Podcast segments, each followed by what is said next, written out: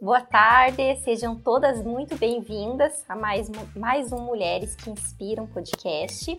Estamos muito felizes com esse projeto, espero que vocês curtam e aproveitem bastante. Para quem ainda não me conhece, eu sou a Cristiane, Cris, CZK, sou mãe da Manu, da Mariana, do Lucas, sou advogada, não exerço minha profissão, sou empresária, sócia fundadora da CZK Concept Semijoias de Luxo. E ao meu lado, minha companheira de podcast, Stephanie. Oi, Cris. Olá. Oi, mulheres. Que bom estarmos aqui mais uma vez. Meu nome é Stephanie Sonsim, sou psicóloga, mãe do Daniel e da Louise. E gosto de falar sobre a mulher e as emoções, a mulher e o papel da mulher, né? Que são várias funções. E hoje a gente está aqui no nosso podcast, a gente sempre explica o que é, porque é um projeto ainda muito novo. É um café da tarde. Você que está aí no seu sábado, pega um cafezinho, vem conversar com a gente. Porque sempre temos temas variados a respeito do universo da mulher. E hoje, como sempre, é um dia muito especial, né, Cris? Sim.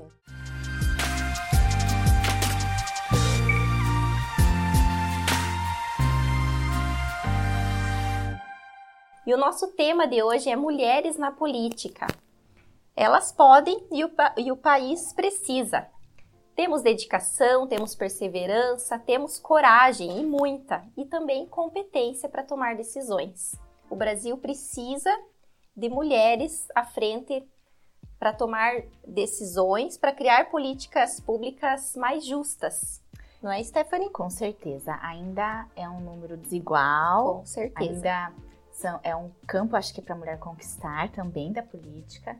E nós mulheres fazemos um diferencial por onde passamos, né, onde atuamos. A mulher traz uma graça, uma diferença e é necessário nós conversarmos sobre isso. Uhum. Né? A competência da mulher também no campo da política. E hoje, com a nossa convidada, né, Cris, nós vamos conversar a ponto de conscientizar, a trazer esse tema, conhecer um pouco mais a, a nossa história convidada, dela, a história dela e também trazer esse tema para ser um pouco mais comum, né? Porque se a gente não fala, a gente não propaga isso também. Até para encorajar mais mulheres a entrarem na política, Porque né? pode ser que tenha mulheres que gostam uhum. de, né, se sensibilizam com alguma causa, até gostam, se já imaginou, mas não falta um empurrãozinho, talvez. Talvez né? pensa que não é para ela. Uhum. Independente se você pensa que é para você ocupar ou não um cargo, né, político, mas assim, nós estamos aqui para conversar e também até porque é muito especial que é da nossa cidade, né, Cris? Então, hoje está conosco ela que é advogada e vice-prefeita, a doutora Ieda Weidzik. Muito bem, seja, seja muito bem-vinda, doutora Ieda. Para nós é um prazer ter a senhora aqui como vice-prefeita, né? Como advogada, porque exerce na cidade, já tem uma história nisso também, né? E nós estamos muito felizes de você aqui feliz estou eu de estar aqui com vocês, né? Uma oportunidade única de conversar com vocês, conversar com os, os espectadores, as mulheres uhum. e homens que acompanham o podcast. Para mim é uma honra e uma alegria muito grande estar aqui com vocês. Então, eu sou a Ieda vai dizer que sou mãe da Amanda e do Matheus. Vocês também falaram o nome dos Isso, filhos depois sim, eu também tenho que falar. Né? Fala sim, é é nome, é a idade. E a avó, a avó do Chay. Meu netinho Chay, um polaquinho. De um danado. ano Vai fazer dois anos agora em setembro. Olha que jovem. É o, o xodó da família. O reizinho da casa. Isso. gostoso. Embora mora longe, mora em Curitiba, né? A gente não está todo todo tempo juntos. Mas aí a saudade aumenta e a gente vai lá, então dá um cheirinho são, nele. Né? Então são várias funções: mãe, avó, vice-prefeita, advogada, muitas coisas iremos Esposa, conversar. Né? Esposa. É. E aliás, hoje, né, que é o dia da nossa gravação, o episódio vai, vai ao ar no sábado, mas hoje, dia primeiro, você está assumindo como prefeita, né? Isso, o nosso prefeito pediu uma licença, uma licença. por 15 uhum. dias. Uhum. Graças a Deus, meninas, por coisas boas. Uhum. Porque a última vez que eu tive que assumir, quer dizer, a primeira vez que eu assumi, na verdade foi por uma causa bastante delicada e triste. Uhum. O, o, Jorge Derby estava muito doente uhum. com Covid. COVID né? E nós começamos o mandato, então, numa situação assim bastante delicada e né, difícil Sim. e eu tive que assumir é, sem a presença dele. Fiquei quase um mês praticamente na, na prefeitura, eh, tomando as primeiras medidas desse segundo mandato dele, né?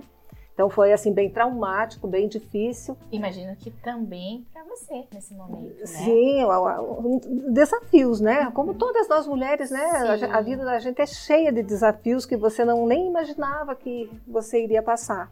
Então, essa do mês de janeiro foi um desafio, assim, bem dos grandes, né? Bem... Mas deu tudo certo, bem, né? Deu tudo certo. Assim, é, e dessa vez, na verdade, por uma causa boa, o, o Jorge está indo eh, tirar, tirou uma licença uhum. para descansar um pouquinho e ele está indo numa é, feira de esteio, apresentar os cavalos da, da fazenda dele, uhum. eles participam do, do, concurso, né? Então é uma coisa muito bacana, Motivo muito boa. Bom, então. então. eu assumi assim com todo o gás, com toda a vontade e, e bem alegre por ser um motivo bom. Com mais leveza, né? Isso. Porque por motivo de doença, com certeza não. É bem difícil. É bem mais difícil. Eu queria aproveitar e perguntar, né, assim, a sua percepção da mulher na política. Né? Como que você também né, começou a, a, você mesma, né, desde quando você pensava um dia em ocupar um cargo político? Como você percebe a mulher ainda em relação à política? Minha história já é comprida, vamos dizer assim, né? Os anos passam e a gente não sente.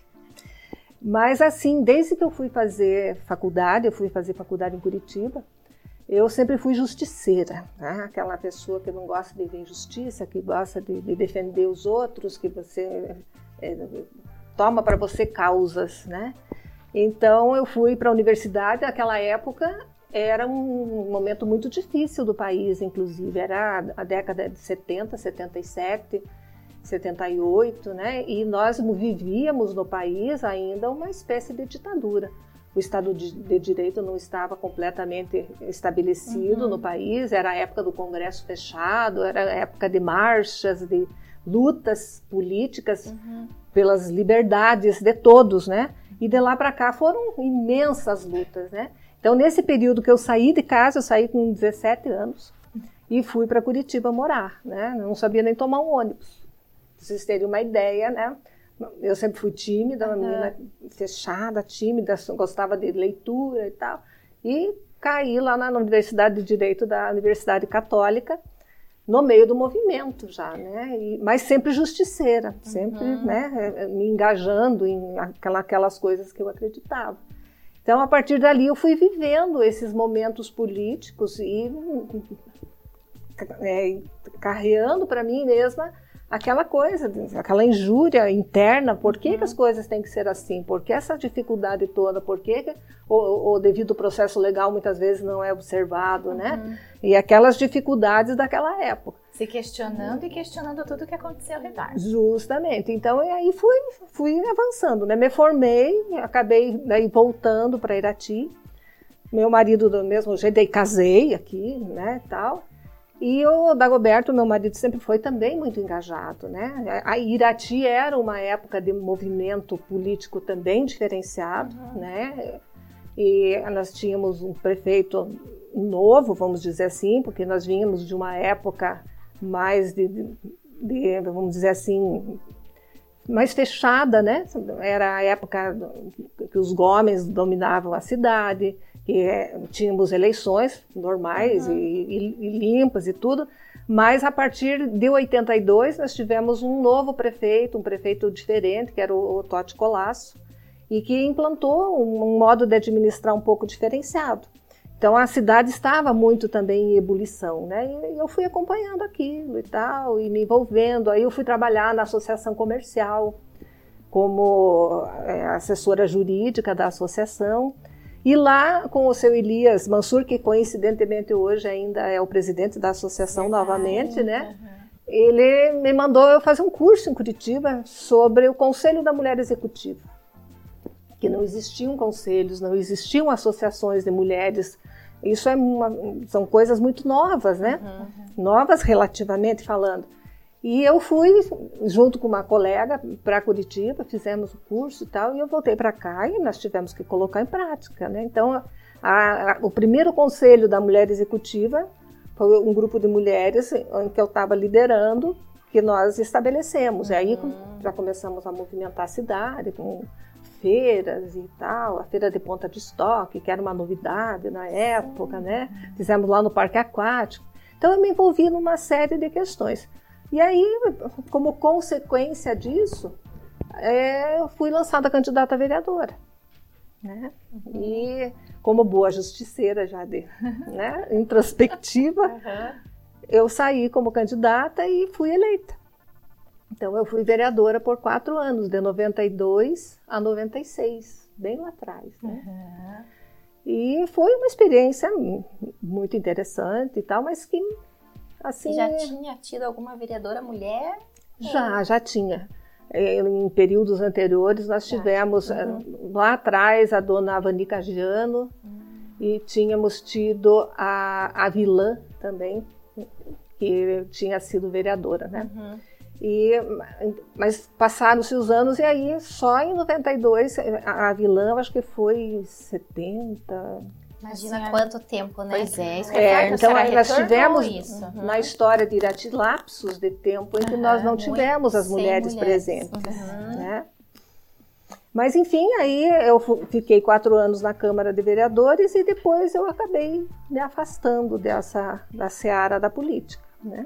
mas sempre com o olho lá, né? Sempre com o pezinho.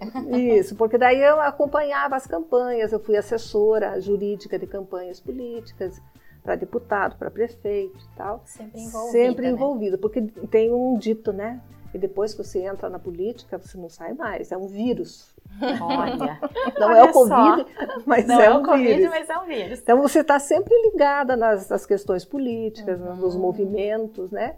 E eu continuei, então, acompanhando essa movimentação toda, até mais recentemente, daí me envolvi com questões é, de casa de apoio, com a ANAPS, me envolvi com a Cidade da Criança, eu era assessora jurídica da PAI, então eu sempre trabalhei muito na área de voluntariado. De voluntariado. De projetos é, da cidade. Uhum. Isso. Eu era da, da, da, Santa Casa, trabalhei muito também como é, irmã, que eles chamam os irmãos e as irmãs né, da, da, da Santa Casa, fui do, da, do Conselho de Fiscalização. Então eu sempre estive envolvida com a comunidade.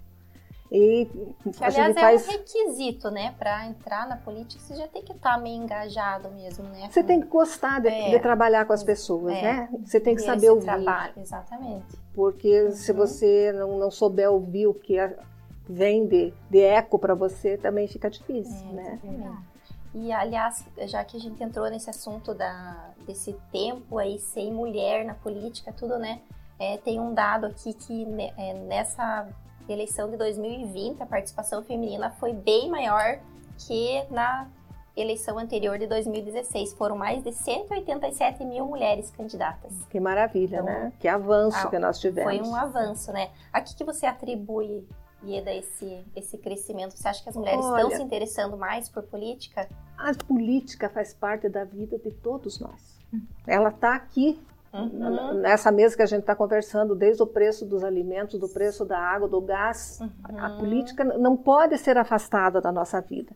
As pessoas às vezes se, se, equivocam dizendo: Eu não gosto de política, não quero falar disso. É que já ah, é. acaba confundindo com esquerda, direita, é, partido político, mas não é só isso, né? Justamente, a política verdadeira, aquela política de você olhar para o bem comum, uhum. para as políticas públicas efetivas que vão beneficiar a maior parte da comunidade, embora prejudiquem alguns, talvez, uhum. porque tem tudo isso, né? Às vezes você beneficia alguns, outros vão, não, não vão se sentir satisfeitos. Sim.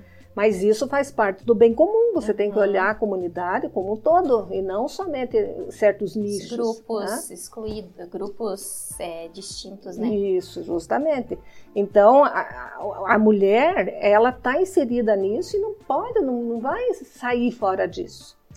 Embora, quando você se dispõe a ser candidata ou a você participar até da vida de um partido político, que é necessário, no Brasil nós temos esse sistema, né? Sim que nós precisamos estar vinculada a um partido para poder uhum. concorrer.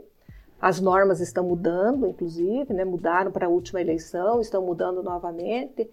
E, e, tudo isso com vista a incentivar as mulheres, mas existem, sabe, é, uma espécie de um preconceito de nós mulheres nós mesmos, é, sabe? Uhum. Então você nota que quando você fala para algumas pessoas que você vai ser candidata, que você gosta da política, que, que você. Que a senhora já ouviu em relação a isso? Quando a senhora falou que é Você está ficando louca, né? As próprias mulheres têm preconceito contra, contra quem. Contra quem participa. Contra quem participa. A, a, gente nota que algumas pessoas pensam, ah, é só para se exibir, é para aparecer, é para estar sendo falada, uhum. né? E, na verdade, é interessante porque a mulher, quando ela se volta para isso, eu noto nas outras mulheres que eu conheço, que gostam de política e que gostam de participar, que aquilo vem de dentro. Uhum. Não é só um, um gancho para você efetivamente aparecer ou você estar sendo, né, tá na mídia. Uhum. Normalmente a mulher, quando ela vem para a política, é porque ela tem aquela vocação dentro dela. E um desejo de mudança, né? Justamente, ela uhum. enxerga a injustiça, uhum. né? Ela enxerga a dificuldade que muitas vezes ela passa com os filhos ou com os pais, ou um atendimento de saúde uhum. que não está de acordo. E isso gera nela aquele sentimento de necessidade de, de, de ir atrás. Uhum. Isso. E, e com você, né, com a senhora, como que foi? O que, que a senhora enxergou na política para dizer eu quero estar ali, eu quero estar envolvida? E, não é algo que é seu. Na verdade, é isso que eu falei agora. A possibilidade de você melhorar a vida das pessoas. Uhum. Então, porque aí, quando eu comecei a trabalhar com a Casa de Apoio e com as outras instituições que eu trabalhei também, a gente se via de mãos amarradas. E até um limite. Você podia Tem vontade trabalhar, de fazer, mas é, não tinha como. Né? Isso, as possibilidades são pequenas, uhum. somente com a sociedade civil normal, né? Uhum. E você sabe que você precisa às vezes ir além, que você precisa de, de, de mais mãos para te ajudar a deslindar uhum. aqueles nós, né? Então, nós, nós, tínhamos um projeto com a ANAPSE muito grande, porque nós queríamos primeiro construir nossa sede, mas além de construir a sede, porque ninguém vai batalhar num, numa instituição social para ter um bem material. Sim. A meta maior era atender melhor o paciente de câncer. As pessoas. As pessoas. É, essa é a função da, da instituição. Uhum. Não é você ter só o material. Claro que o material é necessário, Sim. né? Mas a meta é dar um atendimento mais digno, de melhor qualidade, que a pessoa tenha mais condições de se curar, uhum. dela possa descobrir mais cedo a doença. Uhum. Então, essa era a minha meta dentro da ANAPSE. Né?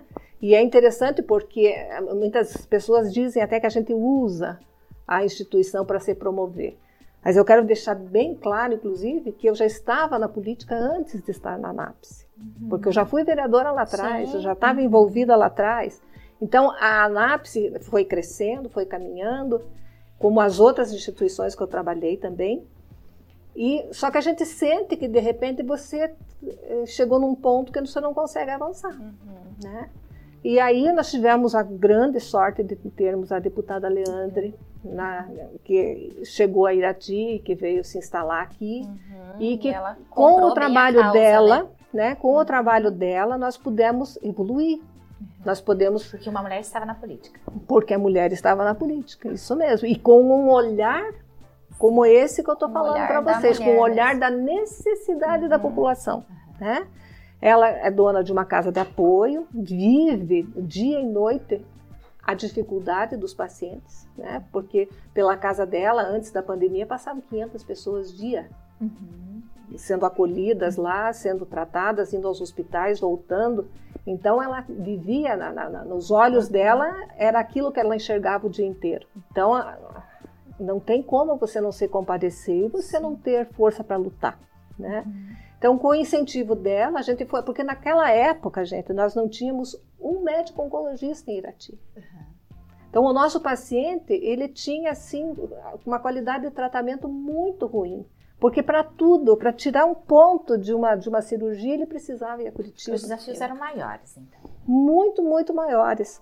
E aí, com a, a, batalha toda, aí a gente foi conseguindo trabalhar vários aspectos, inclusive o político, que é muito difícil, porque nós tivemos que ultrapassar barreiras de grupos políticos, uhum. inclusive, porque nem todo mundo enxerga esse lado só de, de, ser bonzinho, vamos dizer assim. Enxerga que o crescimento de uma pessoa vai te atrapalhar adiante, é. né? Tem tudo isso, são...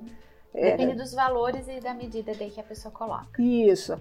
E graças a Deus nós tivemos uma vitória muito grande que foi aí a, a vinda do Hospital Erasto. Nós deixamos a nossa sede, a sede uhum. da ANAPSE, liberamos para o Hospital Erasto sem custo nenhum para eles, né? E aí o governo do estado instalou e pagava regularmente para que eles fizessem o atendimento aqui. Mas isso foi uma costura assim dificílima de se fazer e que a Leandre fez para nós, né? Então a, foi uma, uma causa que nos deu muita alegria, muita, sabe, assim, uma, aquela paz que vem depois que você consegue um objetivo, né? E você vê o choro na fisionomia Quanta das pessoas sendo atendidas sendo ali, atendida. agradecendo quase que de joelho aquilo. Então, isso não tem preço uhum. que pague. É, é, esse benefício que a população, não só nossa, né? Mas de toda, Sim, a, toda região a região teve. Interessante que, né, como a senhora está colocando, que então, é, a senhora havia falado que foi uma das fundadoras da NAPSE. Né? É, lá em 2000, a ANAPSE foi criada em 2005, uhum. né? E era um grupo de mulheres e de homens que começou a enxergar essa condição difícil do nosso paciente da região, uhum. principalmente o paciente que morava no interior, porque aí eles tinham dificuldade de vir para a cidade. para cá, daí mais, e Isso, pegar a condução, que era o ônibus da prefeitura, muitas vezes chovia dentro, aquela coisa toda, né? Uhum. Iam a Curitiba, saíam daqui três horas da manhã, porque daí o ônibus ia deixando cada um uhum. num hospital, né? Aí o ônibus passava à tarde, a pessoa fazia o tratamento e tinha que ficar esperando lá na frente do hospital para que à tarde o ônibus viesse, pegasse todo mundo e daí viesse para casa. Chegavam aqui 10 horas da noite. E aí eles posavam na anápse e no dia seguinte iam para casa. Uhum. Então isso é desgastante demais para quem está com problema Já de saúde. Já está numa fase difícil, né, de uhum. doença. Justamente. Uhum. Então em volta desse, dessa dificuldade, Inclusive, era uma vizinha minha, a, a Josiane, Josi Maroc, uhum. que ela tinha câncer, mas ela ia de carro. E ela voltava de lá comparecida demais. E ela começou a puxar as pessoas, a Johnny Yurk, que foi uma das fundadoras, que ela fez o projeto junto à Unicentro, porque a NAPSE nasceu junto com a Unicentro, né? Ela fez um projeto de extensão universitária. E aí nós nos reunimos num grupo, muitas pessoas aqui da cidade, e a gente se cotizou financeiramente para alugar uma casa. E essa casa, daí rechear ela com uhum. roupas e móveis, enfim, para começar a acolher as pessoas. Então elas vinham, posavam na casa, iam para Curitiba, voltavam, dormiam ali e iam para casa novamente. Então esse era o projeto inicial da ANAPSE, que só foi crescendo daí na sequência, com muitas mãos, né? Muitas pessoas voluntárias, pessoas maravilhosas, mulheres maravilhosas que a NAPSE tem. Uhum. É assim de você ficar é emocionada é família, de ver, né? sabe? Quem se envolve, se envolve mesmo. É, e você participou conosco lá, né? tive uma breve passagem, mas assim a gente fica encantada, porque as pessoas que estão envolvidas, elas se envolvem de coração. Verdadeiramente. Mesmo, né? uhum. E eu achei interessante isso, então é, houve uma, um período que foi vereadora, daí participou da NAPSE, né? Então, assim, daí a Leandra vem ajudar. Olha quantos movimentos que a mulher aqui uhum. em Irati faz, talvez nem a gente. Foi conquistando, né? Uhum. E tem essa influência, né? Pelas demandas que vão aparecendo, Isso. vai vendo, vai questionando, né? E, e também vai vendo possibilidades. Eu tenho outro dado aqui interessante que, apesar do aumento nas candidaturas, a representatividade das mulheres ainda é, é muito baixa. É baixa. baixa exatamente aqui um dado que a gente teve, que as mulheres ocupam apenas 14% dos cargos. Então, assim, o que, que né, você atribui isso em relação a, a, ser baixa ainda esse número? Será que é um preconceito, ah, né, até comentou da própria mulher ou dos homens, que poderia ser maior, ainda é um campo a ser conquistado, né? E que, que né, é um cargo, às vezes, colocado como sendo de homem, a mulher não entra, às vezes a mulher está entrando, mas ainda é um número muito baixo, né? Será que não tem tal competência? As mulheres que se percebem assim, Mas olha, meninas, é, eu não sei te dizer exatamente o porquê. Agora, o que eu posso te dizer é que as mulheres estão avançando a passos largos no judiciário, né, doutora? Os, é. Se nós olharmos o judiciário hoje, nós temos um contingente de promotoras, de juízas, Sim. de serventuárias, oficiais de justiça. Uhum. Eu sempre digo lá na prefeitura, para os homens, principalmente para o prefeito CC, cuidem. As mulheres estão, estão tomando dominando. conta. Nós estamos chegando. Está, está avançando.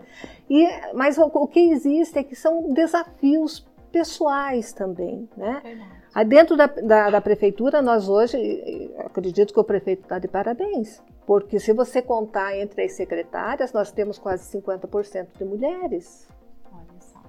E trabalhadoras, servidoras públicas, uma grande maioria das pessoas são mulheres. Uhum. Então, a mulher, ela é mais estudiosa, ela é mais determinada, Sim ela se dedica mais. Quando se envolve, né, ela Isso. se dedica mais ainda. Mas a política ainda é um campo difícil, hum. porque ele entra num outro desafio e que talvez aqui para nossa região a gente tem uma, uma, história étnica, talvez de pessoas um pouquinho mais é, tímidas, mais fechadas, mais uhum. desconfiadas, né? Nós temos os poloneses, os ucranianos, embora os italianos sejam mais, uhum. mais faladores, vamos uhum. dizer assim, mas essa nossa mistura às vezes deixa a, a pessoa um pouco mais desconfiada, com mais dificuldade no, no se manifestar, enfim, né?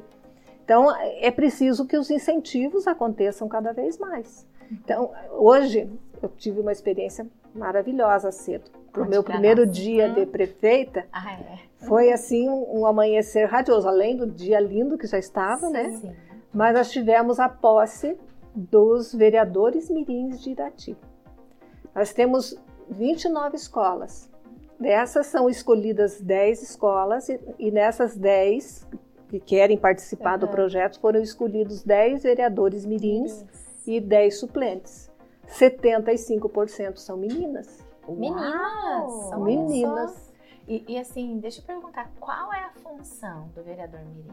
Então, na verdade é um projeto de incentivo à participação política. Então nós temos uma nova geração que 75% Por isso meninas. que eu digo que foi um dia lindo para mim, porque uhum. eu estava literalmente olhando o futuro uhum. da nossa cidade plantando hoje, já vendo algo também E aliás, eu acho ali. que um dos motivos da mulher não estar tá tanto na política é isso aí, falta de política nas escolas, não é? Também. Trabalho, trabalhar e política. às vezes dentro da família a... também, uhum, né? Sim. Há um desencorajamento, às vezes, também, voltando naquela questão lá de que a política não serve. Porque, vamos ser sinceras, né, meninas? Hoje em dia, a política é muito mal vista.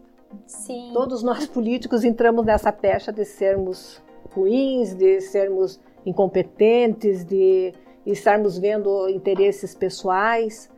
E porque nacionalmente a gente tem problemas uma sérios. História, uma, uma história, história de corrupção, de envolvimento né, muito grande. Em, então... em falcatruas, em, em, coisas, né, em roubos, enfim, velados ou não, mas que afetam o universo das pessoas é povoado por esses sonhos ruins de que os políticos são todos Não tem ruins. a presunção de inocência, né, Rida? É o contrário, você tem que provar. Isso.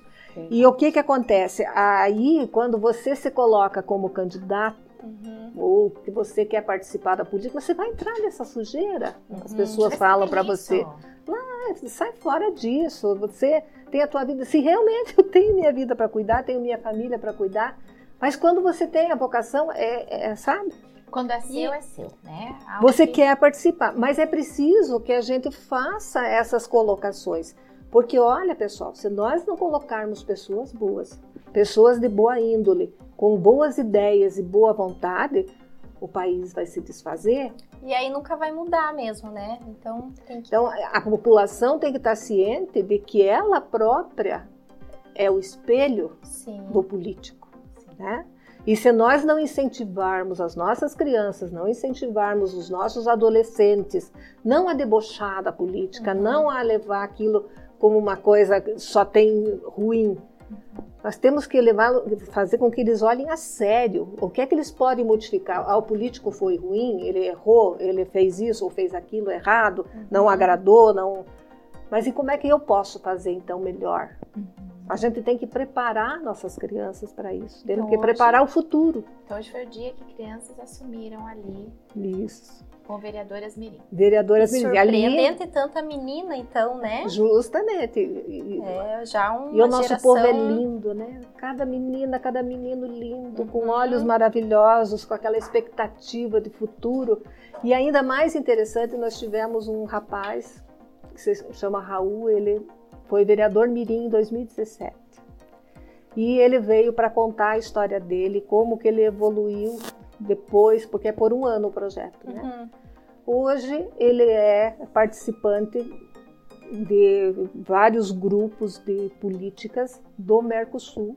Olha só. Ele foi se, eh, se, sendo candidato e foi eleito nacionalmente, está, primeiro no estadual, depois nacional, e agora ele está num grupo de políticas dos Ninhos del Mercosul e Você sozinho. A importância dele ter sido. Né, o quanto esse estímulo Mirim, foi importante. Foi... E se vocês vissem a postura, o palavreado, o modo como ele se manifestou e ele incentivou aquelas crianças, uhum.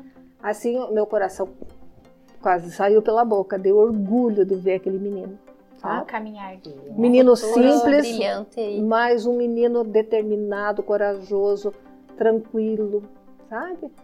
Que maravilha ver que esse projeto que já tem há nove anos em Irati. Os, isso o, o vereador Hélio de Mello é um dos incentivadores, uhum. que é uhum. professor de educação física, e toda a Câmara de Vereadores é envolvida, né? Porque dá tudo dá trabalho, né? Uhum. Você tem que acompanhar as crianças, você tem que dar oportunidade de eles entenderem, né? O que está acontecendo. E para eleger os as escolas os... é que elege. É alguma redação? O que, que eles têm Não, que é eleição direta. Só eleição mesmo. É. Então eles estão representando a comunidade escolar. Que tal? Então que é responsabilidade muito... já para eles, né? E eles têm que idade, né? Oito anos, dez anos por aí, né? Mas assim, muito bacana. Daí nós levamos de presente para eles um ECA, uma Constituição Federal e um, uma lei orgânica do município de Irati o município ofereceu de presente uhum. para que eles possam estudar. Então, amanhã foi assim muito emocionante, emocionante. e me deixou uma, uma, sensação muito boa de, de realmente a gente estar tá construindo o futuro, né? uhum. né? Construindo pessoas, uma que é isso que nós geração. temos que fazer, né? Uhum. Bom, apesar de estarmos falando coisas boas, queria fazer uma pergunta, talvez algo não tão bom, mas como a gente está falando sobre a mulher, a mulher na política, por você ser mulher né, e ocupar um cargo assim, já sofreu ou sofre algum problema pela sua questão da sua né, vida pública, o cargo que exerce? Olha, o preconceito sempre existe, né? É um comentário aqui, é um, uma forma de te olhar, o deboche, eu acho o deboche muito, sabe, uma coisa que machuca muito as pessoas, né? né? Então, sempre isso vai existir, né? Mas eu não, nunca fui uma pessoa assim que me deixei muito atingir Como por isso, né? Eu, se a pessoa, o problema é dela, o problema não é meu.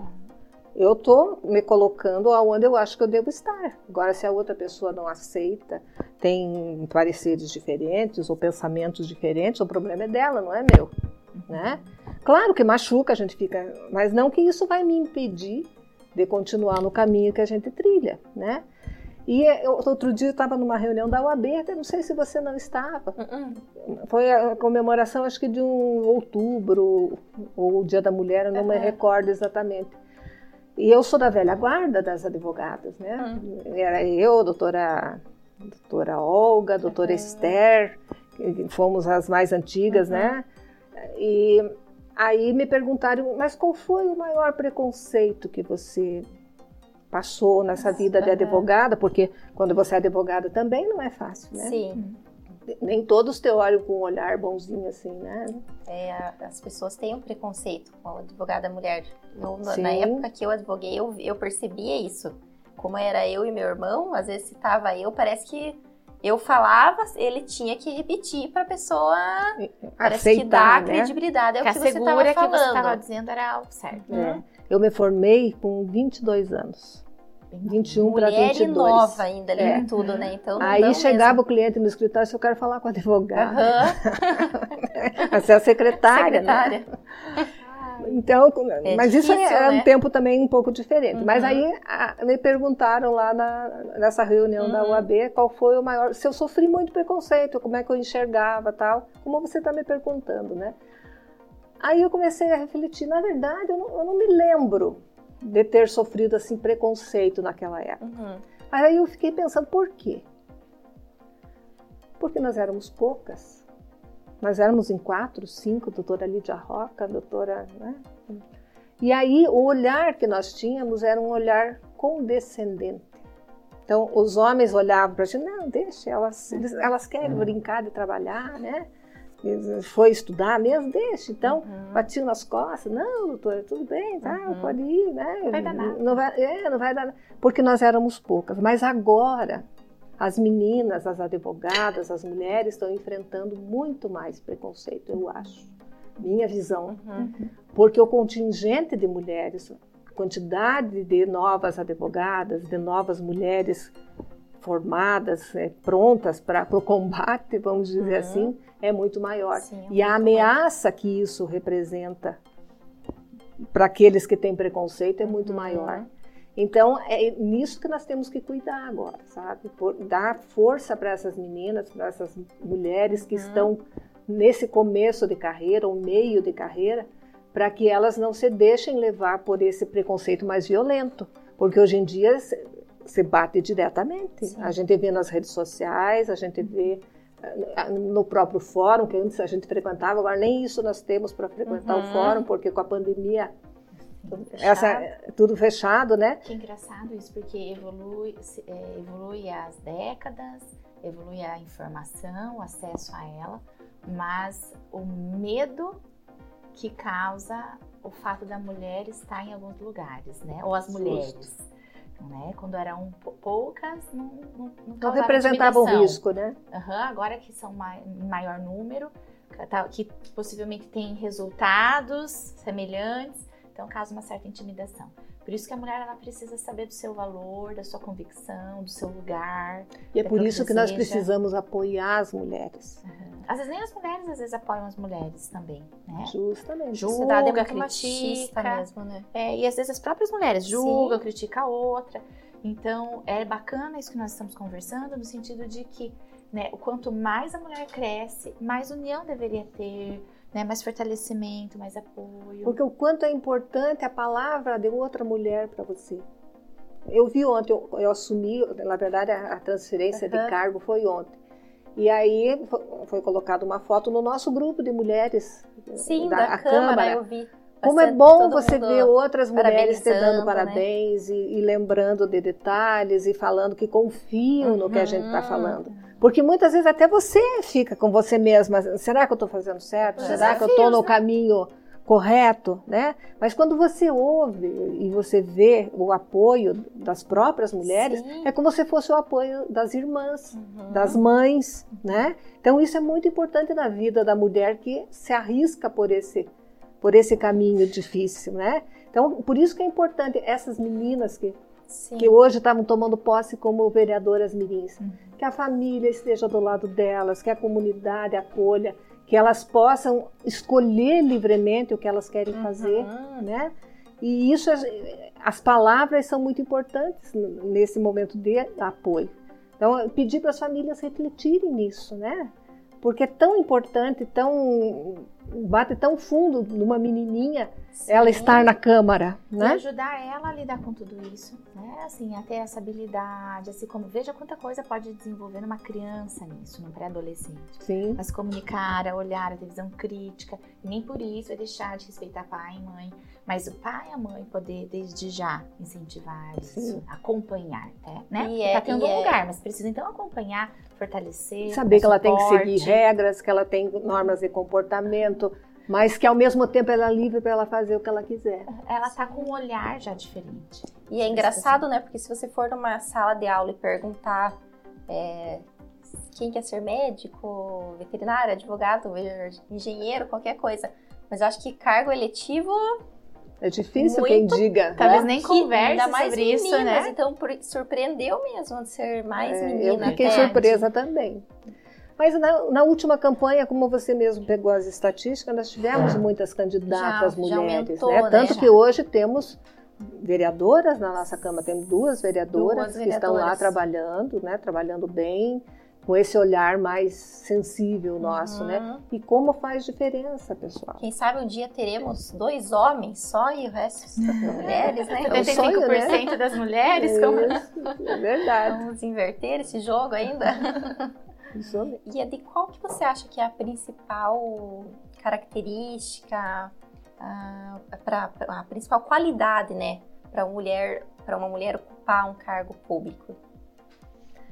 Olha, primeiro honestidade, né? Ela está consciente do que ela quer e de onde ela quer chegar e seguir com bons princípios. O resto todo você constrói.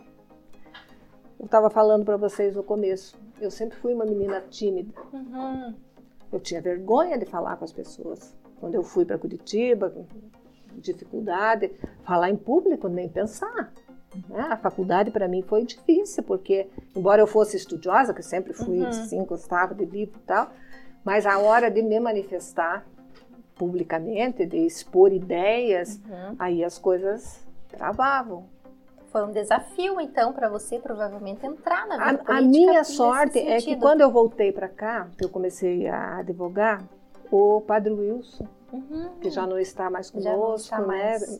Depois foi embora e aí uhum. faleceu ele me convidou para dar algumas aulas no São Vicente, no curso ah, de contabilidade. Professora, verdade, era uma curiosidade que, que a gente mas soube. já teve quem que participou aqui com a gente Ó, que foi uma a aluna? das convidadas comentou: "Ah, eu fui aluna dela". Agora a Rosânia. A Rosânia me chamou. A Rosânia. É, a gente comentou com a Rosânia os bastidores quem quem viria ainda, né? Isso. né? Então é a Rosane verdade. foi técnico aluna, em contabilidade. Técnico em contabilidade. Daí a gente falou, nossa, mais um então pro currículo para citar. É, aí o Padre Wilson me chamou para eu dar algumas aulas. Tinha um professor de direito que estava se aposentando e tal, né? Ai, meu Deus, e aquele medo, aquela coisa. E, mas, e, mas o que é que fala nessas aulas? O que, que é? Ele me deu três livros. E eu levei para casa e tal, né? E, e, lá fui eu. Eu queria casar, queria viajar, queria uhum. ganhar dinheiro, queria, né? Então topou. Topei já, porque aí eu ia ganhar por aula, né? Uhum. Meninas, foi pesadelo puro, porque eu voltei até o primeiro dia de aula, que eu deitei na cama assim, parecia que as pessoas estavam em cima de mim. Ai, meu Deus. Meu Deus, acho que eu não vou conseguir voltar no segundo dia. Né? Mas que nada a gente supera, uhum. gente vai.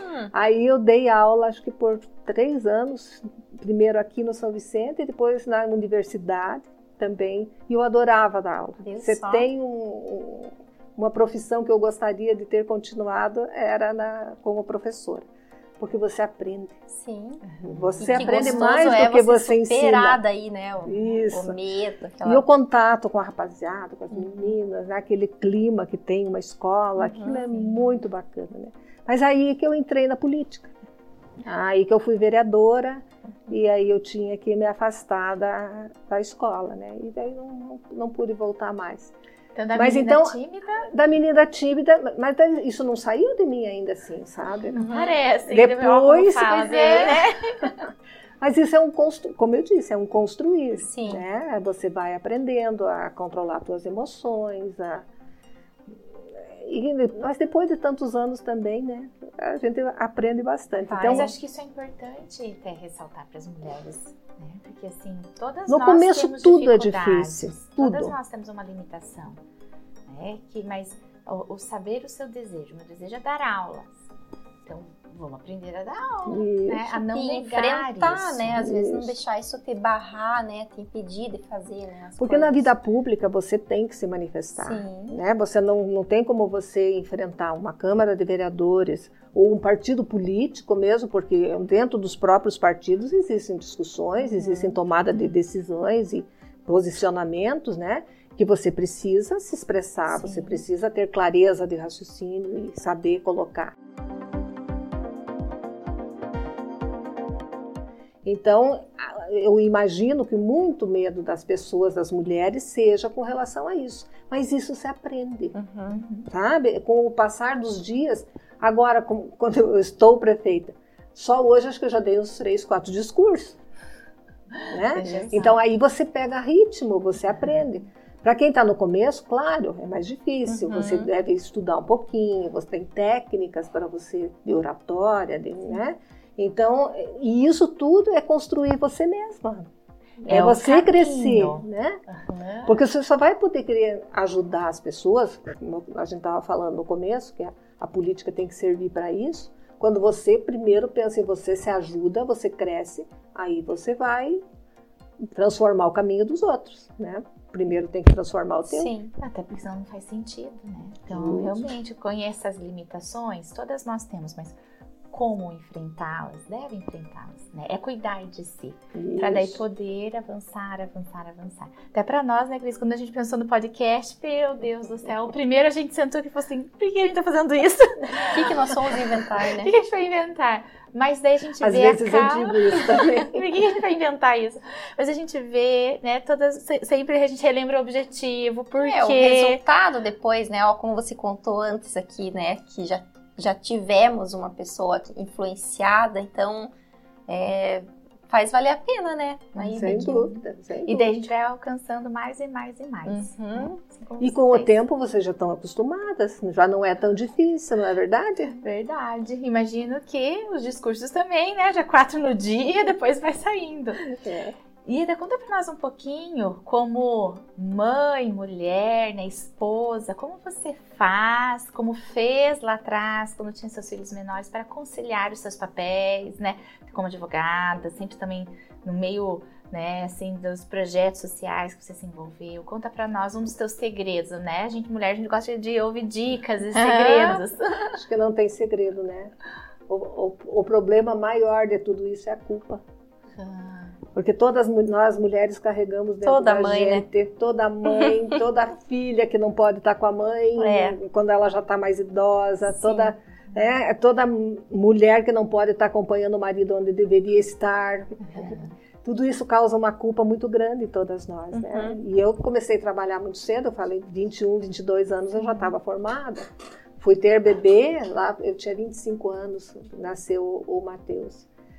Mas eu sempre afobada e querendo participar, eu me culpava muito por deixar ele sozinho. Não sozinho, né? Sim. Atendido. Sempre teve boas pessoas, minha mãe estava em volta. Você deu, né? Estavam parados. Sim, é, né? Mas a gente sente aquela culpa. Se eu tivesse lá, depois quando acontece alguma coisa, se eu tivesse estado mais presente, tão rápido, né? né? Daí... Você não vê passar, uhum. a vida voa, né? É e de repente eles vão embora, vão estudar fora, vão e você fica com aquele sentimento de que talvez pudesse ter feito mais. Uhum. Mas sabe, eu acho que quando a gente assume posições é o melhor exemplo que Sim. a gente pode dar para os filhos, porque o pior de tudo é uma pessoa que não consegue aceitar sua posição, né? De, de lutar pela vida, lutar pelo mesmo financeiramente pelo seu sustento e, e, nisso, o que me consola, vamos dizer uhum. assim, é que eu penso que dei bons exemplos para eles. Tanto eu como meu marido, a gente sempre procurou, porque nada melhor do que o exemplo, né? Não Com adianta você Como falar... eles te veem na política, os, os teus é, filhos? É verdade, uma boa. Eles não gostam. Não gostam. Não gostam da mãe vice-prefeita, atualmente gosto, prefeita. já levei muito pito, já levei muita briga. Muita... É que é desgastante, né? Talvez pela preocupação. Pequenos, né? E também talvez pela preocupação, né? Também, também. Então, desde pequenos eles estão inseridos nesse uhum. contexto. E é pai e mãe, né?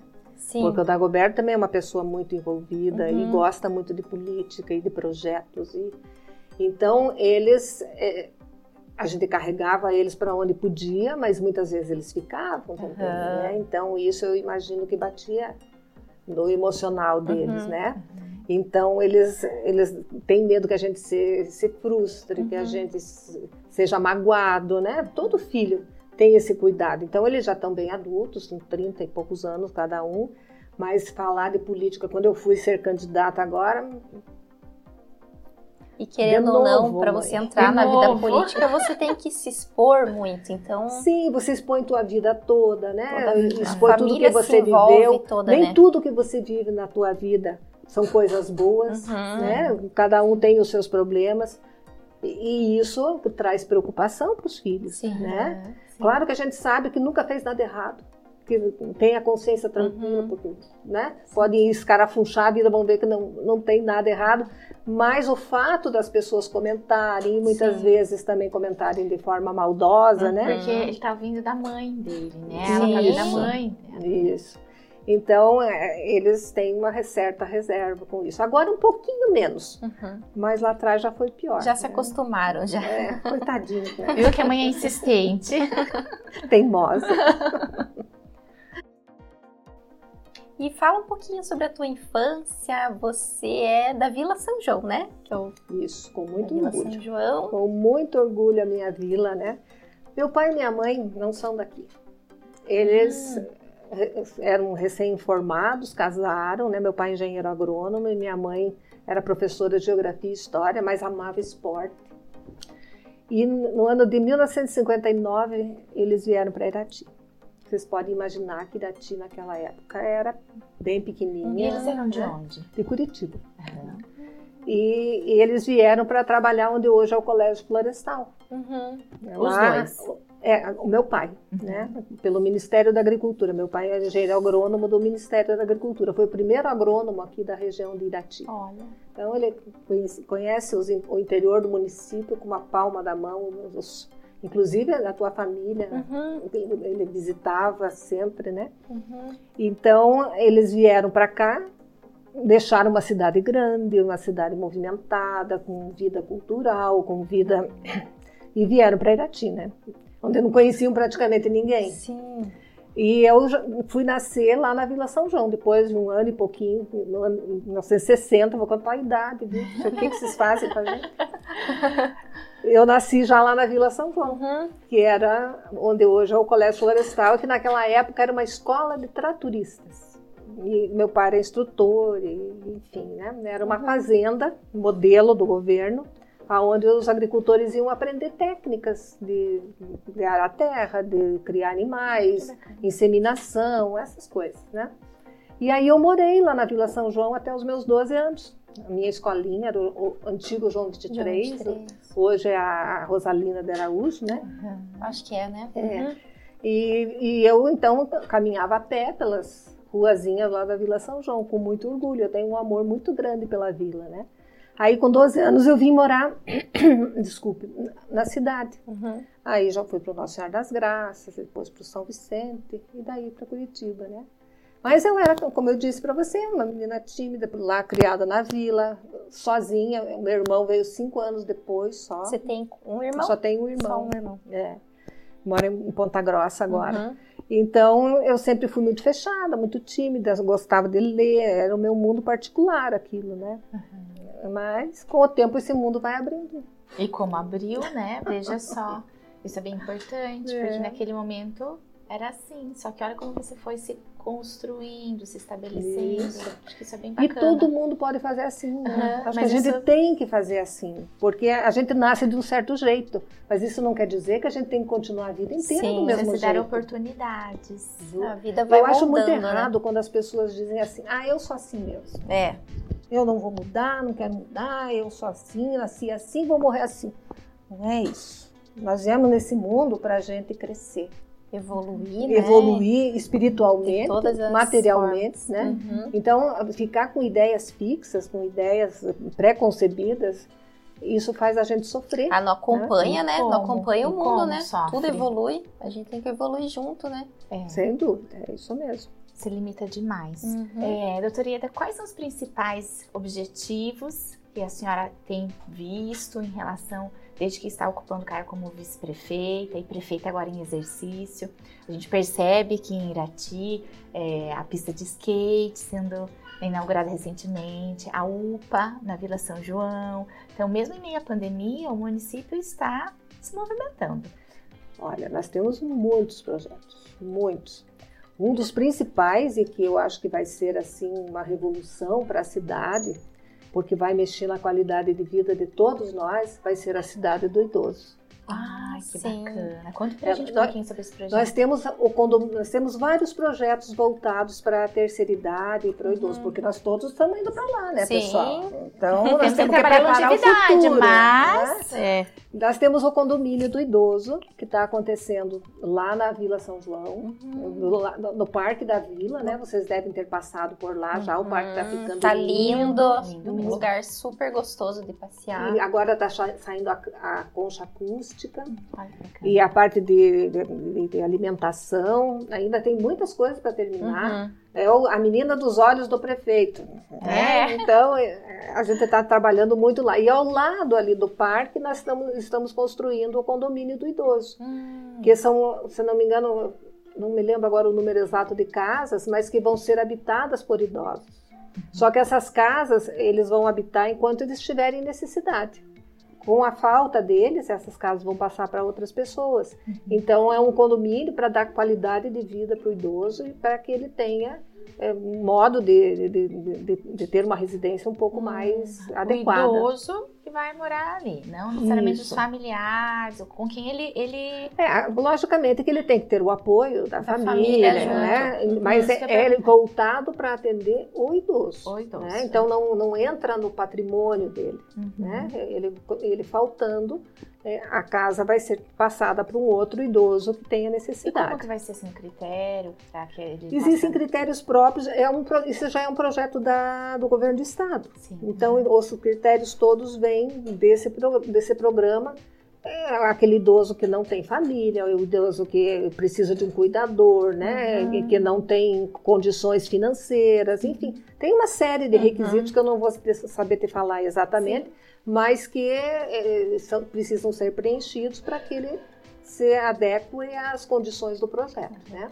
E daí vai ter essa residência nesse, nesse ambiente, vai ter também algumas pessoas auxiliando em relação à saúde ali em específico? Não, não eu acredito que nesse não, porque esse então é um projeto, é o condomínio, é onde eles vão morar. Então Só a questão da residência. Cumprem os, os, requisitos uhum, e passam a morar lá. Mas ao par disso, nós estamos construindo uma, uma, um outro projeto que é a Cidade do Idoso. E esse projeto vai ser lá no CTG, no CD Willy Lars. Né? Lá já está saindo o centro de eventos, não sei se vocês têm passado por lá não. nesses últimos tempos. Uhum. É um centro de eventos muito grande que nós temos lá, uhum. para mais de 3 mil pessoas e que faz parte já desse complexo Cidade do Idoso. Então, que é, qual é a ideia? É transformar aqueles barracões que nós já temos lá uhum. no CTG. Nós estamos atrás de recursos do governo do estado, inclusive está para ser liberado nessas próximas semanas aí vão, vai custar quase 7 milhões de reais. Uhum. E nós vamos transformar aqueles barracões que hoje são abertos e tal, vão ser fechados e vão conter é, instalações para acolhimento dos idosos durante o dia. Então, o idoso, por exemplo, uma família que tem um idoso que está doente, ele teve um AVC ou ele tem algum problema de saúde, dificuldade de locomoção, ele pode ir pela manhã na cidade do uhum. idoso.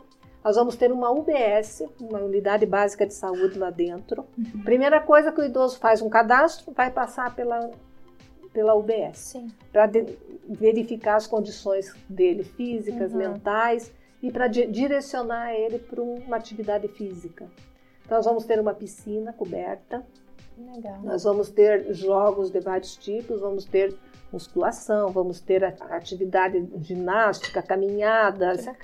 E, e, o idoso vai passar o dia conosco, uhum. né? Então vai ter refeitório, vai Daí ter. Daí tem os cuidadores. Isso, os apoio, cuidadores, entendi. os fisioterapeutas, uhum. vamos ter nutricionista, vamos ter os professores de educação física com atividades. Aí a gente pode viajar. Uhum. Né? É coral, é artesanato, é fazer uma culinária. Que bacana. É, que a gente pode trabalhar inúmeras questões. Às vezes, né? é, são vários os desafios, imagino, né, que vocês encontram para administrar uma cidade mas ouvir de políticas públicas relacionadas ao idoso, uhum. isso é muito importante também, né?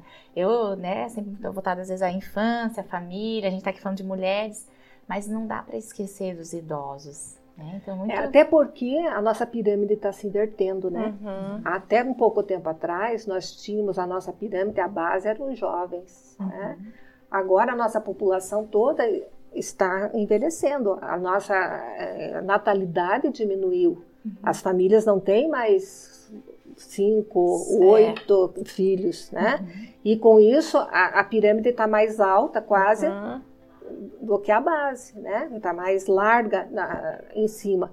E todos nós estamos caminhando quase que para a terceira idade. Então, daqui a alguns anos, não me lembro se quatro, cinco anos, nós vamos ter aí uma grande quantidade das pessoas com mais de 60 anos. E, e sabe que eu até brinquei falando assim da longevidade, né? Eu trabalho na clínica Schmidt, uma das conversas com o Dr. Alessandro Schmidt, que ele trabalha com a longevidade, né? Assim, a pandemia também trouxe uma das questões, claro, são inúmeras, né? Mas assim, a necessidade de cuidar da sua saúde de, uhum. de uhum. precisar trabalhar a prevenção, Isso. de estar com seus exames né, em dia, de ou com a, com o Covid, às vezes tem umas questões que né, as pessoas ficaram mais atentas, ah, vamos tomar uma vitamina, uma coisa assim, né? Sim, né? As, as, a, precaução. Né? Uhum. Então, assim, já existe essa questão da longevidade da medicina, o próprio cuidado que alguns se despertaram, não Isso. deixar vir, né, uma dor, alguma coisa acontecer para Lembrar que existe um e corpo culturalmente nós não estamos preparados não. ainda. Uhum. Né? Uhum. Então nós precisamos expandir essa cultura. E, e, tem que ser através de uma política pública. Né? É as pessoas participando, elas tendo conhecimento de que elas podem se comportar de forma diferente, que elas podem se movimentar, mesmo sendo mais idosas, e que isso só vai fazer bem, porque às vezes as pessoas se acomodam, ficam ali vendo TV, aquela uhum. coisa, a gente só vai ficando duro e doendo, né? A ideia da vovó sentada só. Isso, essa tem que ficar no passado. Nós temos que ter aquela vovó animada. Ativa, né? Ativa, eu tenho maior orgulho né? da minha avó. Minha avó tem. A gente liga pra ela e ela faz vídeo chamada com a gente. ela tá fazendo um curso online. Um dia desses que eu liguei pra ela. E, e é muito então. bacana sentar e conversar com ela. Então, realmente, a gente precisa sempre estar. Tá e precisamos da experiência deles, né? Então nós podemos ter roda de contadores de história. Uma geração transmitindo Isso. algo para outra geração. Nós vamos ter uma capela, vamos ter um lugar até para as crianças das creches ir participar também com, com as pessoas mais de idade. Então, ideias a gente tem assim. Ai, projeto bonito. Né? E, e, que mais ou menos assim, uma, uma então, data. o projeto em si, que é um projeto bastante extenso, bastante sim, grande, né? sim. né? É, ele está praticamente terminado, está passando pelo crivo do governo do estado, porque vão ser verbas do estado uhum. a fundo perdido. Nós vamos fazer um empréstimo e uma verba própria do município. Uhum. São três modalidades de, de, recursos, né? Então nós estamos aguardando a aprovação por Guarapuava, que é a nossa regional da, da área técnica, para que aí saia a liberação dos recursos. Saindo a liberação dos recursos, nós vamos começar a construir. E o projeto em si, o projeto de, de, como ele vai funcionar, nós já estamos trabalhando, né, com o uhum. Conselho do Idoso, com a ação social nossa, que é uma outra área que vocês precisam conhecer também. A, a, sensação que eu tenho é que a comunidade de Irati não conhece a nossa ação social. Todas as casas de acolhimento que nós temos, uhum. inclusive para mulheres abandonadas com deficiência, nós temos duas casas aqui e a população não conhece. Mas enfim, é um outro assunto esse, uhum. né? Mas nós temos assim um trabalho da ação social muito grande com a secretária Cida e o idoso faz parte, né? Essa cidade do idoso vai fazer parte lá com ela também. E vai começar pelas aulas de gaita, né? Ah, e o bailinho, o bingo, que é o que vai atrair vai o, o, nosso idoso, né? Sim. Então a gente Inclusive, eu imagino que vai ser de alcance regional também, porque como o governo do estado vai participar com verbas, nós uhum. temos que uhum. abrir para atendimento regional. Então é um projeto assim que a gente está sonhando Bem muito bacana. e que eu acho que vai ser uma revolução na vida das famílias, não sim, só sim. do idoso. Sim. Porque hoje você vê, se a pessoa fica doente, normalmente o marido, se, tá, se, se o marido está doente, a mulher muitas vezes deixa de ter a atividade dela ela que tem que cuidar do marido, uhum. ela se, se entrega para aquela atividade, passa a não ter a vida Quase dela. que adoece junto, dependendo, né? Da, Muitas da vezes entram em depressão Sim. o casal, uhum. né? E a gente tem muitos exemplos disso na comunidade. Com um atendimento como esse, eles podem ir os dois para esse local, eles podem se distrair, eles podem ter uma alimentação diferenciada. Quanto bem vai Conversar fazer, né? com os amigos, o que é Uhum. mais importante ainda, né? Ter o- os bailinhos, nem que não dance, mas ele pode acompanhar, né? Então eu acho que isso vai mudar a vida das famílias. Os filhos vão estar mais tranquilos porque os Sabem pais vão estar lá fazendo uma acolhidos, né? atividade. Uhum. E isso tira muitos dos encargos também que a família tem. Então, Isso a- gera saúde emocional, né? Sim. Física, tantos outros ganhos. Justamente. E se for falar da administração como um todo, nós temos esses dois projetos, mas temos inúmeros outros, né? A gente está trabalhando com uma possibilidade de eh, asfaltamento de muitas vias, estamos para conseguir um empréstimo grande. Nós temos muitos bairros novos e antigos também que têm dificuldade de, de acesso, qualidade de asfalto, né? E, então, eu, se eu fosse contar para vocês todos os projetos, nós íamos ficar né? Inúmeros. Algum específico envolvendo a mulher? Pra... Nós temos a Casa Maria da Penha, né? Que foi uma conquista muito grande e eu acredito isso, a sensibilidade do Jorge Derby, porque atrás daquele bigode, que é como as pessoas falam, tem um ser humano com um coração muito grande, sabe? Eu digo, Jorge, você tem muita paciência. Eu acho que eu que me achava que era pacienciosa, você tem mais, Mais, paciência né? com as pessoas do que eu, porque olha, a prefeitura não é fácil. As coisas que aparecem lá são mas ele tem uma sensibilidade quando a gente faz alguns pedidos específicos. Uhum. E a Casa Maria da Penha foi um desses. Porque a gente sabe que nós temos na cidade muitos problemas de violência doméstica, de violência contra a mulher. Tivemos exemplos grandes, aquela moça que foi assassinada no parque aquático, Uhum. aquela outra professora que foi agredida, Sim. que quebraram o rosto Uhum. todo dela, e houve aquela manifestação, Manifestação, da, né? da Câmara da Mulher, e Uhum. e com aquele movimento todo, nós conseguimos instituir a Casa de Apoio, né, Maria da Penha. E lá as mulheres, nós temos duas guardas municipais que fazem o acolhimento durante os finais de semana, durante a semana, à noite.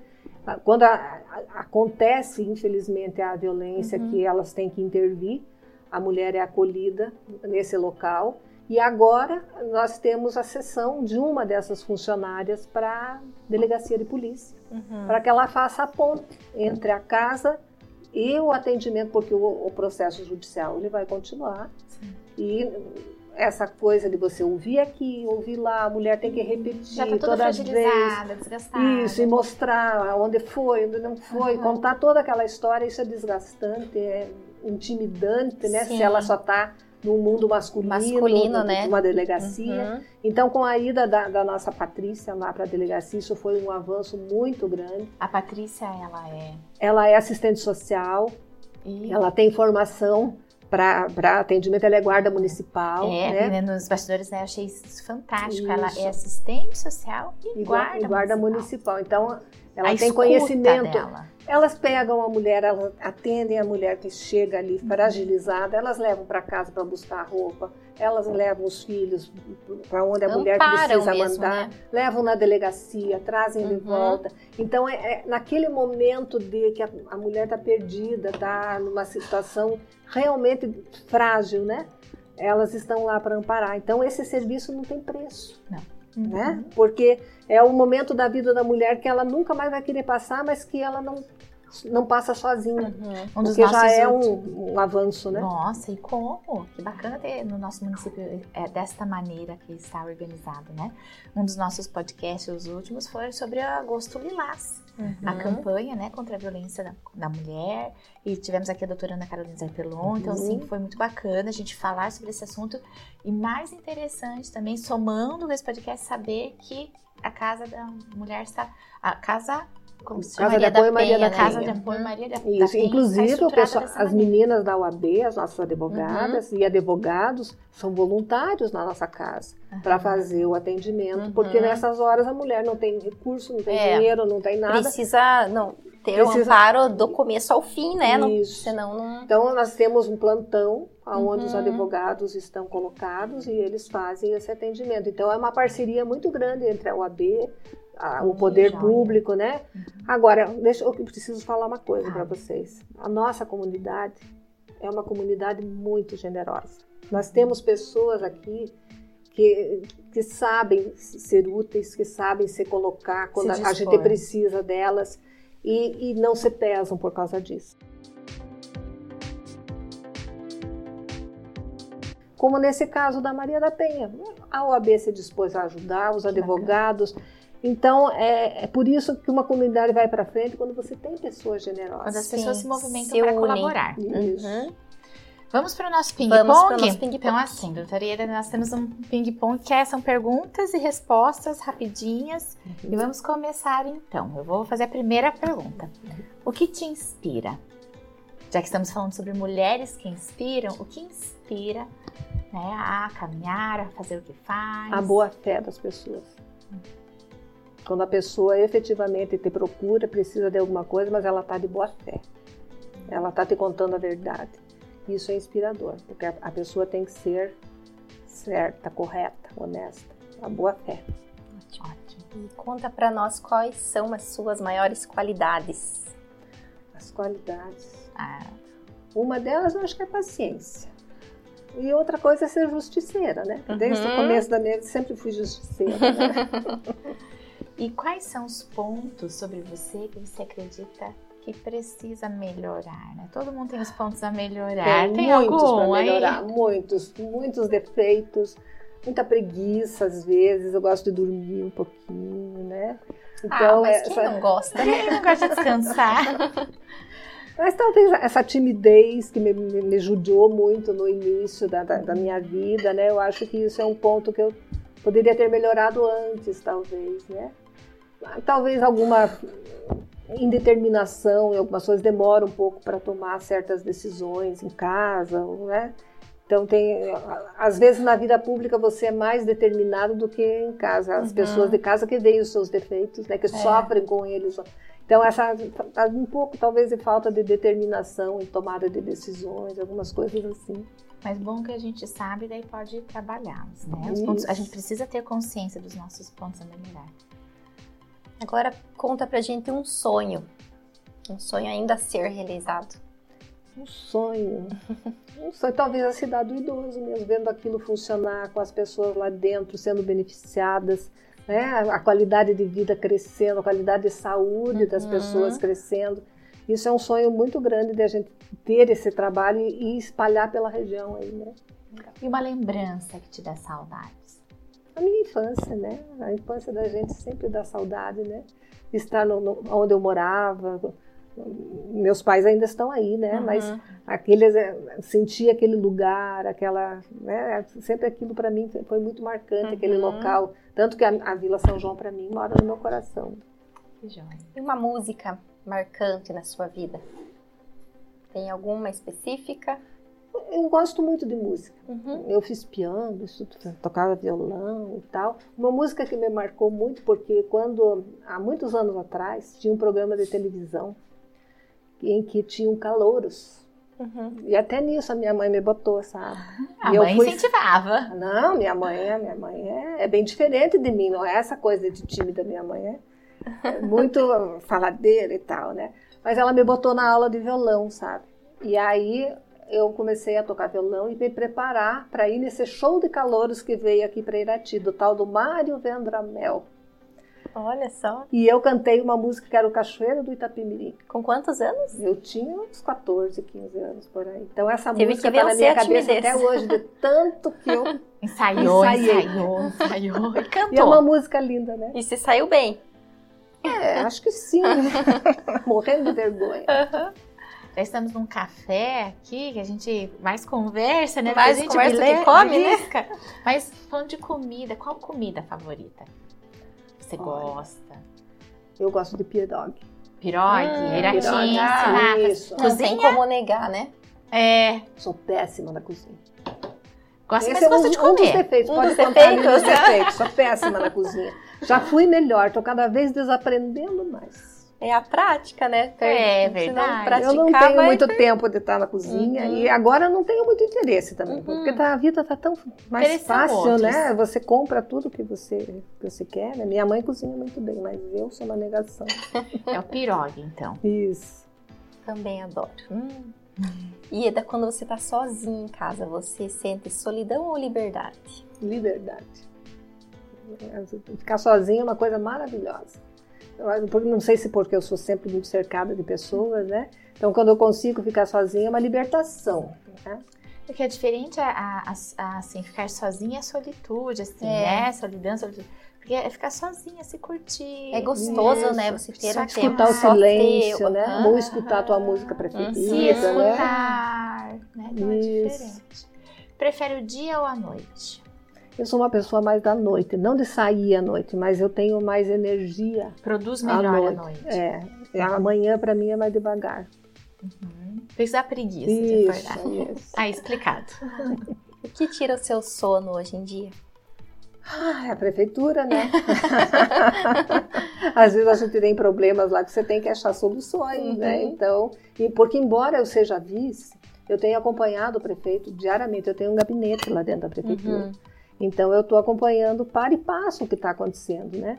E como eu já fui procuradora do município por alguns anos também, eu trabalhei na prefeitura, uhum. né? Eu tenho muita noção do que está acontecendo Sim. e dos problemas a serem resolvidos. Então isso às vezes me tira um pouco o sono. Né? Acaba se envolvendo. A mesmo. gente se envolve muito. Uhum. E qualidades que você mais aprecia em uma outra pessoa? Acho que a franqueza, né? a, a, pessoa saber é, também demonstrar carinho para você, porque não são todas as pessoas que conseguem, né? Mas a franqueza eu acho que é um dos, dos requisitos que eu mais aprecio numa pessoa. E um defeito que mais mentira. te, te irrita? A mentira. Mentira. Uhum. É.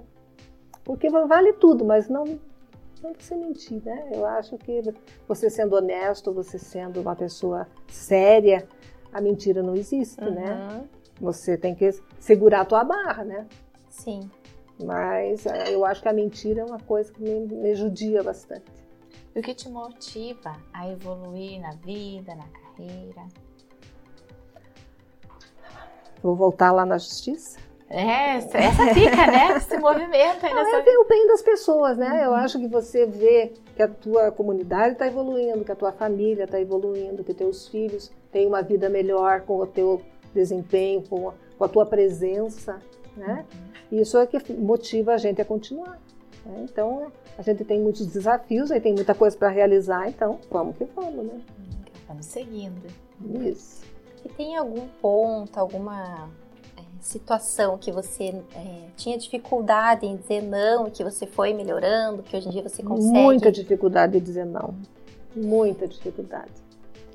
Porque eu sempre tive na minha cabeça que eu tinha que ajudar as pessoas. Uhum. Então, quando eu tenho que dizer não para as pessoas, para mim é bastante difícil. Eu estou aprendendo. Esse é um é caminho é que eu tô uhum. que eu tô trilhando a duras penas, porque o não ele é difícil para mim ainda. Mas eu vou chegar lá. Vai aprendendo. Já venceu a timidez, uhum. agora vai vencer esse aí também. Isso. Qual foi o melhor e o pior conselho que você já recebeu? Dois extremos, né? Mas conselho, alguém falando alguma coisa que assim, de pior você já ouviu e. O pessoal dizia que era, era louca de entrar na política, né? e eu achei que não era bem por aí. Então, um dos piores conselhos foi, foi esse não dava conta, que vai criar mais problema do que solução, né? Então eu acho que pelo contrário. Claro, eu passei muitos Uhum. Nessa minha trajetória, eu fui candidata a prefeito também, não sei se vocês lembram uhum. disso. Perdi fragorosamente, muito feio, uma derrota muito feia, né? Mas aqueles votos que eu recebi me serviram de incentivo. Tanto que eu vim de novo, né? Sim. Em outras condições, a gente tem que rever posições também, né? De repente você não está preparado para aquilo. Mas esses conselhos de não participar da política, eu acho que foram conselhos ruins. E outros que eu ouvi, inclusive de uma pessoa com quem você trabalhou, uhum. que me levaram a estar aqui. Olha só. Que legal. E olha que interessante, né? Uma derrota fez com que você se reposicionasse, tivesse vitória de uma outra maneira, num outro momento. Você nunca pode se entregar, né? Uhum. Toda derrota tem dois lados, né? Sim. Né? Aquela que você perde perdendo você mesmo. Você que escolhe o que, que você vai fazer com aquilo, né? E você, você pode aprender. Aprender ou se você vai Isso parar. Porque foi uma derrota terrível. E é daí quando você está sem foco, sobrecarregada, até mesmo depois de um longo dia aí na, na prefeitura, né? O que, que você costuma fazer para recarregar suas energias? Ah, eu gosto de ler, eu gosto de joguinhos eletrônicos, de levantar as pernas para cima, né? Então, chega em casa, deita no sofá e tal, vai fazer esse tipo de atividade. Ou ver uma TV, né? Escutar uma música. Agora o Dagoberto tá me puxando para fazer caminhada, que vai melhorar o tempo. Sempre um tem que puxar o outro, né? É, eu acho que eu vou acabar concordando. Concordando.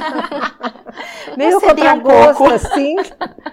Tem que ceder um pouco. Isso. Qual o maior desafio hoje em dia que você tem e que vai precisar superá-lo? Como vai superá-lo? Olha, o desafio sempre é familiar, eu penso, né?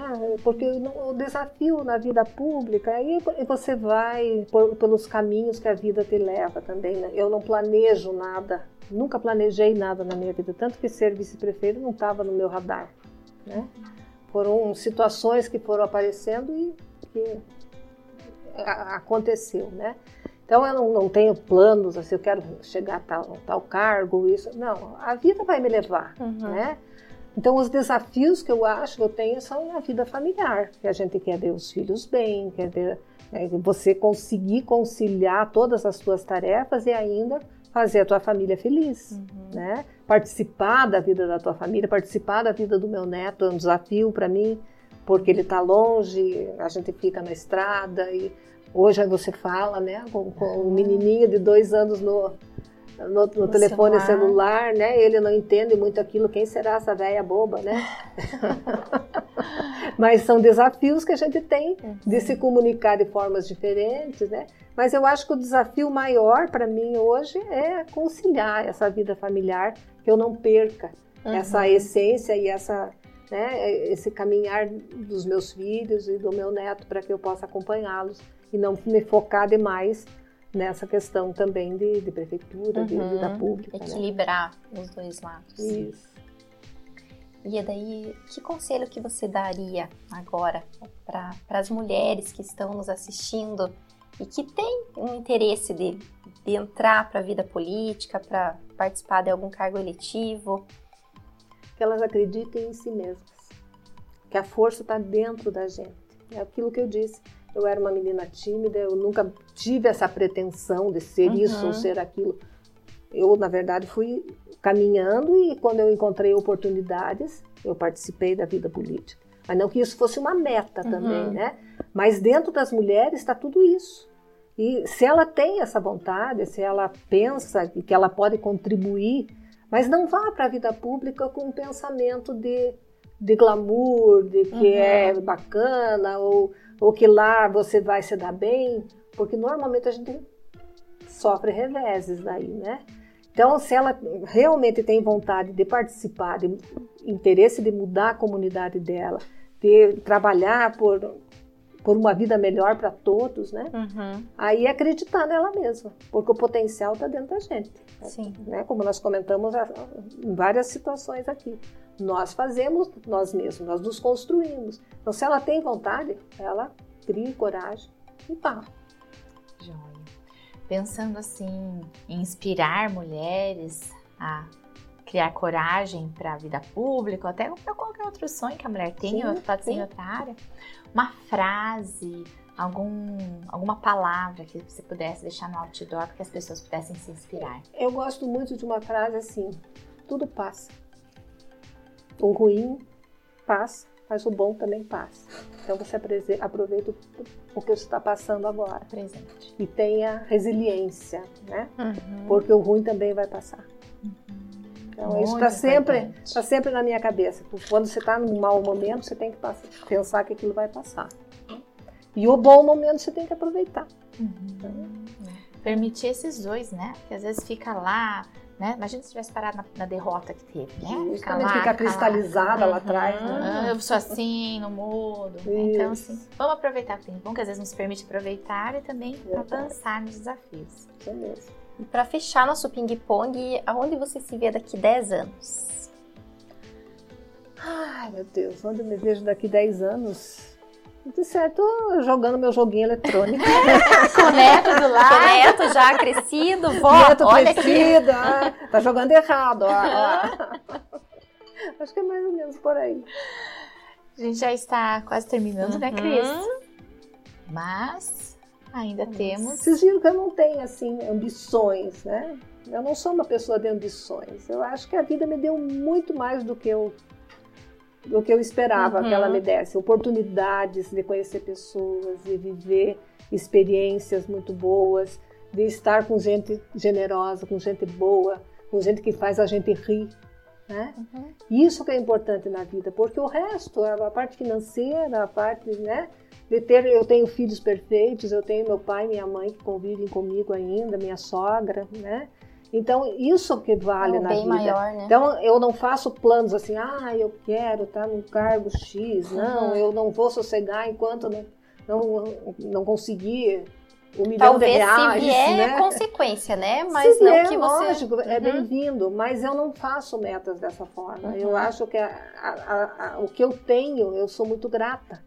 Porque eu tenho uma vida maravilhosa, uma vida Uhum. boa, eu tenho um bom marido, eu tenho filhos queridos, eu tenho o meu netinho, tenho meus pais. Então, o que Essa mais que você mais pode que querer da tua vida? Tem Uhum. um padrão de, de- vida tranquilo, não, não tenho riqueza, mas vivo bem com o que eu tenho. Então, eu acho que esse é o principal nesse mundo. Não precisamos mais do que isso. né? Às vezes a gente tem, mas é insatisfeito, né? Não, não se sente bem. Não Então, sabe é bom, reconhecer o que você É, tem. É né? bom ter ambição, mas também tem que reconhecer o que tem, exatamente. Senão, Porque senão nada vale. É. é. Aham. Nada vale, nada tá bom e nunca chega a Isso. lugar nenhum, digamos, né? Então, Nunca- a gratidão a você reconhecer que você foi feliz, que, que efetivamente você construiu alguma coisa, que você né, tem uma vida que boa, esse é o principal. Aí você se sente feliz, né?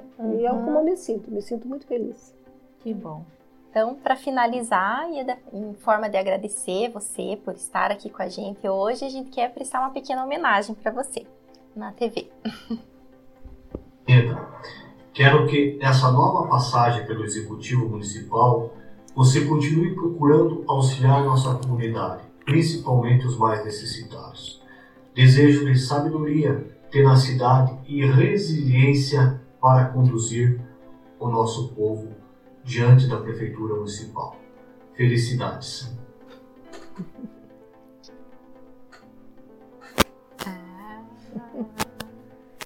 Muito obrigada, meninas. Nossa, nós somos muito Por um- gratas. por não ter serviço ainda com a Dagoberto. Pequeno de... A gente sabe que às vezes é, assim, fica tímido, né? As pessoas às vezes ficam querendo filmar, mas é? assim, olha, pra nós é uma alegria ter. Agora é aqui. nossa hora, Ai, então, de meu te Deus. dar uma pequena lembrança. Nossa, Já com todo recebemos a nossa, É, né? a gente todo carinho. Deus que abençoe. Amém. Nossa, muito A gente obrigada. sabe que no primeiro dia, como prefeita, né, em exercício, você se dispôs em estar conosco. A gente Pra mim é uma grata. honra, né? Na verdade, é Imagina, a honra é toda coroa na- a minha- o meu primeiro dia, né? E acho bacana as mulheres, as pessoas poderem conhecer a vice-prefeita, né, a prefeita em exercício, um pouquinho mais. Mais né, detalhes, né? Mais intimamente, Mais né? íntima. A Ieda, né? É, a Ieda a mulher, mulher, mulher, mãe, vó. Isso, Que também verdade. está nesse cargo, nesse Uhum. momento, né? Fazendo o que está fazendo, superando os desafios que está superando. Isso mesmo, é uma batalha, né? E nós temos aqui uma frase, né? Assim, um Hum. final, assim, que é uma pergunta, Ieda, que a gente deixa aqui, que é o final da sua vida. Não, né? Lá pra frente, no final da sua vida, quando você olhar pra trás, que, vai fazer você olhar e dizer assim, valeu a pena? A caminhada. Não são os cargos, não. A caminhada que eu fiz, que eu fui realizando aos poucos, o companheiro que eu tive, né? Os meus filhos, que, embora contra a política, mas também nunca deixaram de, de me apoiar, Sim. né? E o olhar do meu neto, né? Que é um olhar de esperança, um olhar de futuro. E que a gente sonha em ver a, a criança voando, né? Para o futuro. Eu acho que o que vale a pena na vida é a caminhada. E é você saber, como eu falei agora há pouco, saber reconhecer tudo de bom que você ganhou na vida. Viver, né? construir. Né? Uhum. É isso aí. Legal. Então, mais uma vez, muito obrigada pela presença, por tudo que você compartilhou aqui com a gente, com as mulheres também que estão nos assistindo. É uma conversa bem inspiradora, né? Com certeza. Eu é que agradeço a oportunidade de ter esse contato com mais mulheres, para que elas possam conhecer um pouquinho mais da vida da gente, né? uhum. né? E agradecer muito a vocês pelo convite, pela, por poder estar aqui e trocar essas confidências, vamos dizer assim, né? Porque hoje em dia a gente não tem mais essas, essas conversas, né? Sim, As é. famílias se afastaram um pouco, embora a gente esteja todos reclusos Sim. nas nossas casas, mas cada um no seu computador, cada um na sua TV, no seu mundo particular, né? É. Então essas conversas são, são mais raras mesmo. Exatamente. Então foi uma oportunidade rara que vocês uhum. me deram. E para nós é um prazer, né? na sua uhum. agenda, poder conversar com a gente, com as mulheres, contar um pouquinho, com toda a sua sinceridade, né, Cris? E honestidade. Comentar para nós como foi o seu percurso então, assim, realmente quero te agradecer. Foi muito legal. Obrigada. Agradecer a cada mulher que esteve com a gente uhum. também. E que eu creio que é um bate-papo importante. A gente precisa conversar mais, né? Uhum. Às vezes vê uma fotinho no Insta da prefeitura, nas redes sociais, né? Mas agora tá conhecendo um pouquinho mais Isso. da uhum. doutora Ieda. Quem é de verdade, né? Isso. E a gente precisa ter gente de verdade perto de nós, uhum. né? Verdade. E daí, não sei se você tem rede social para as pessoas que acompanharem. Tem, tem Instagram, uhum. tem a, a, o Facebook. Você quer passar vezes... para as pessoas, então, como que tá teu perfil lá? Eu, eu, nem sei te dizer como é que é o endereço. Perco. É o nome, nome né? mesmo? Né? Uhum. É o meu nome completo, uhum. né? É fácil de me achar, porque tá. eu sou figurinha carimbada, né? Uhum. Então, as pessoas que tiverem interesse. Te encontra nas redes sociais, acompanha, a prefeitura. A, a, o, também da prefeitura, o uhum. Facebook, o Instagram, né? A uhum. gente está sempre postando lá uhum. e tal. Agora eu estou mais voltada para essa área, né? De vez em quando só uma fotinha de família e tal. Quando meu neto vem para cá, daí a gente daí tem que tirar bastante foto, foto, né? Ela tem que babar. Isso, isso mesmo. Beleza. Stephanie quer falar do teu curso? Então, as mães podem me encontrar. Eu tenho um projeto para mães online, uma maneira de levar a conhecimento da psicologia de uma maneira preventiva, para educar filhos, auxiliar né, na educação. Então, pode me encontrar nas redes sociais, Instagram, Facebook, como Stephanie Sonsim. E daí lá você tem o link para acessar o curso, sempre posto um vídeo, algum conteúdo para auxiliar você, mãe, na educação dos filhos. E Maravilha. você, Cris? Quem quiser me encontrar no Instagram, no Facebook, é Cris CZK e a página das minhas semijoias é CZK Concept. Tem o site também, já estava esquecendo, czconcept.com. Lindas semijoias, né, Cris? Sempre a gente Estamos tá sempre usando. então é isso, pessoal de casa, mais uma vez obrigada. Obrigada. A gente ainda quer pedir, Cristé, desculpa ah, assim, ó. É. Pra você que está assistindo, se inscreva se no, canal, no nosso canal. Compartilhe com mais alguma mulher. Marque uma mulher. Tem nosso, no nosso Instagram, que agora a gente tá postando Estamos também. no Spotify também, né? Nossa, às vezes você não consegue assistir, vai dirigindo, Isso. ouvindo né? Dá o cozinhando, aí, cozinhando, ouvindo, fazendo assim almoço, vai. vai. ouvindo a gente. Estamos facilitando para que cada vez isso. mais a gente esteja juntas. Exatamente.